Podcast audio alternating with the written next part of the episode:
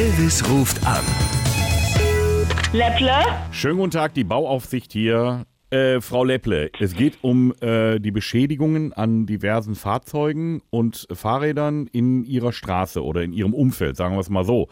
Da ist in den letzten Monaten verschärft, ähm, sind da Schäden an Fahrradreifen, an Autos, äh, wo Schläuche angeknabbert wurden und da lag die Vermutung sehr nah, dass es sich um Marder handelt.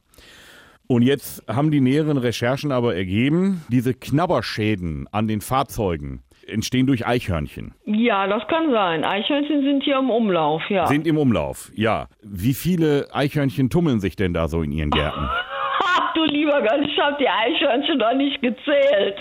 Also gut, das sind auf jeden Fall, sind auf jeden Fall mehrere. Also so viele, dass Sie die nicht zählen können. Ach Gott, die sehen ja alle gleich aus. Also dann kann es auch sein, dass man sie doppelt zählen würde, nehme ich mal an. Jetzt äh, haben wir ja nicht nur mit Ihnen geredet, sondern natürlich auch mit anderen. Da ist ja am, am Grundstücksende bei Ihnen ist ja noch so eine, so eine Motorradwerkstatt. Ja, ja. Der hat auch sehr oft, hat er die Probleme dann da, dass diese Eichhörnchen, das ist ja direkt an Ihren Garten angrenzend. Ne? Ja, ja, richtig, ja, schräg gegenüber, Ja, ja. ja, ja. Und äh, unter anderem wurde uns ja aber auch erzählt aus der Nachbarschaft, dass Sie die Eichhörnchen auch, ähm, ich sag mal, im übernormalen Maß füttern und dass Sie dafür sorgen, dass die Eichhörnchen sich da ganz wohlfühlen.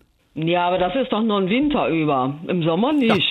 ja, glauben Sie denn, die gehen im, im Sommer dann weg, wenn die einmal wissen, hier geht's uns gut? Ja gut, aber die kommen ja nicht im Sommer zu mir. Ja. Also beim, da ist nichts bei mir. Die sehen Sie im Sommer nicht, weil die natürlich ihren Nachwuchs großziehen. Die sitzen in den Bäumen, haben da ihr Nestchen gebaut und vermehren sich. Das ist ja ein Paradies für die. Ja, das sind Wildtiere. Ja, Gut, das ist aber genau der aber Punkt. einen ganzen Zoo habe ich natürlich nicht. Das ne? sind also, Wildtiere, die müssen Richtig. sehen, wie sie satt werden. Und Sie haben natürlich jetzt äh, über eine lange, lange Zeit diese Tiere, ich sag mal, entwildert, indem Sie ihnen natürlich da jeden Tag ein Buffet hinstellen.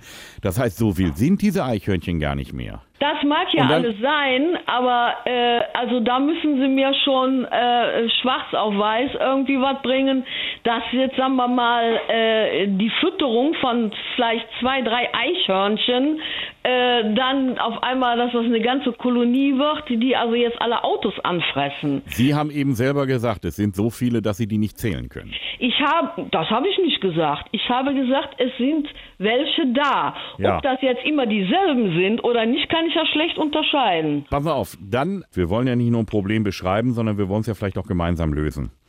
In Ihrem Garten ist ja Platz. Ja, natürlich im Gartenplatz. Ja, Da warum? Steht ein Gartenhaus, wenn ich das so richtig gesehen habe, auf Google Ja. Maps. Ich würde sagen, wenn Ihnen diese Eichhörnchen nun so ans Herz gewachsen sind, dann ersetzen Sie bitte die Gartenhütte durch eine Voliere. Und dann locken Sie diese Eichhörnchen mit Futter da rein, müssen dann nur irgendwann auch die Tür zumachen. Und dann haben Sie diese entwilderten Eichhörnchen quasi als Haustiere. Würden wir in dem Moment äh, genehmigen. Nein. Ich, äh, mit Sicherheit nicht. Nein. Gartenhaus weg, Voliere hin, haben Sie freien Blick auf Ihre Eichhörnchen. Ich glaube, irgendwie, äh, die Sonne hat ihnen doch etwas aufs Gemüt geschienen, denke ich mir mal. Die Hitze haben sie nicht so ganz gut vertragen, oder wie soll ich das jetzt werten? Das ist aber charmant ausgedrückt für ich habe eine Meise unterm Pony. Ja, so ist es, Ja. genau, richtig, richtig, Ja, genau. gut, aber ich bin hier nicht der Einzige, der einen an der Waffel hat. ja, wer hat denn noch einen an der Waffel? Susanne, dein Mann.